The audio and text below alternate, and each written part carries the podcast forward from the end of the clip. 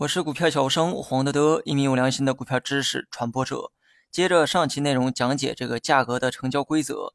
股票的报单窗口上，买一、买二等顺序的排列，代表买卖双方成交的一个顺序。但是顺序排列好之后，买卖的这个单子真的能顺利成交吗？那么为了方便讲解，接下来的例子呢，我们就以买一卖一为例，因为这是最有可能率先成交的一笔买卖单。我们呢先假设一种情况哈。卖方报价九点九元卖出，买方报价九点九元买入，这种情况能成交吗？答案是能成交，成交价格呢是九点九元。如果卖方报价九点九元，买方报价九点八元，请问二者能成交吗？再或者卖方报价是九点九，买方报价十元买入，二者能成交吗？成交价又是多少？我呢先说一下结论哈。买卖双方若想成交，必须具备买方报价大于等于卖方报价的条件，或者呢，你理解成卖方报价小于等于买方也可以。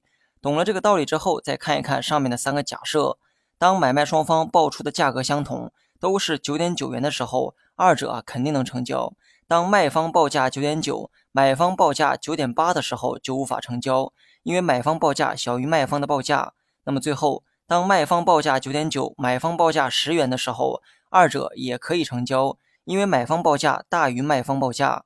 不要光听我说哈，你可以对照下面的这个文稿理清一下思路，顺便呢也思考一下为何会把成交的规则设计成这样。如果你想自主思考，那么请在此处按下暂停键，因为接下来呢我要揭晓答案。其实呢答案很简单，规则的合理性在于保全多数人的利益。所以你不妨从买卖双方各自的角度出发，看看规则设计的是否合理。假如买卖双方报价相同，那么无论以谁的价格成交，都没有吃亏的一方。假如说买方报价大于卖方报价，如果最后以买方价格成交，对于买方来说是如愿以偿，买方呢用自己预期的价格买了进来；而对于卖方来说呢是卖贵了，虽然呢跟自己的这个预期不符，但是好于自己的预期，卖贵了就是多赚了。所以买卖双方呢都没有损失，这个规则的设计啊，显然呢非常合理。这回呢，咱们反过来再假设一下，假如说买方报价低于卖方报价，二者一旦成交又会怎么样？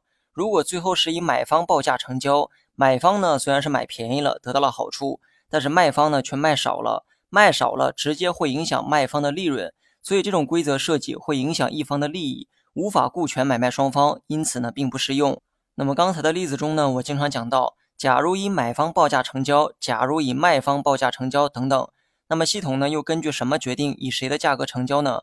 假如卖方报价是九点九，买方报价是十元，买方报价呢大于等于卖方，因此啊二者呢具备成交的条件，但最后的这个成交价又会以谁的价格成交呢？关于这点，咱们下期再聊。好了，本期节目就到这里，详细内容你也可以在节目下方查看文字稿件。